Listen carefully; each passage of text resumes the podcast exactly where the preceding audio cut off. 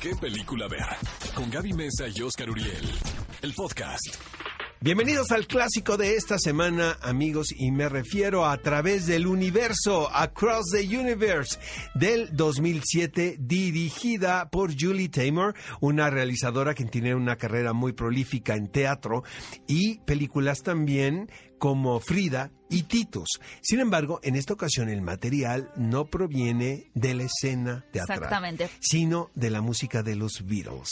Esta película, tenemos que decir, generó opiniones bastante divididas porque creo que la manera correcta, aunque no es imperativo, cada quien puede acercarse a la película como quiera, pero la manera creo que más disfrutable que se puede apreciar esta cinta de A través del universo o Across the Universe es viéndolo un poquito más allá de lo fílmico y realmente apreciar que se trata de una obra que está llena de vida, llena de música, que obviamente se desprende de todos los temas que los Beatles, no todos, pero muchos de los temas Los más que los digamos. nos dejaron eh, en la historia.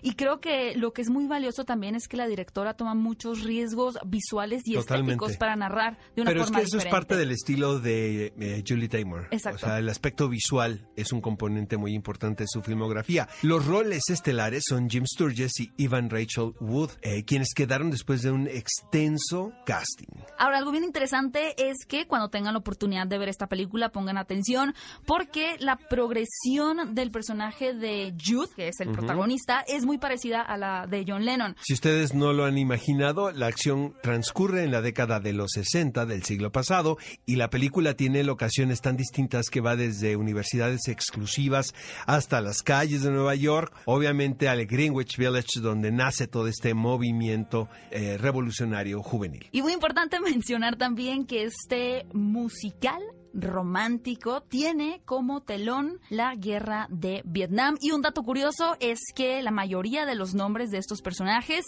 están basados en varias canciones de los Beatles, como Lucy por Lucy in the Sky with Diamonds, Jude por Hey Jude o Max por Maxwell's Silver Hammer. Ve a Cinépolis y utiliza el hashtag ¿Qué película ver?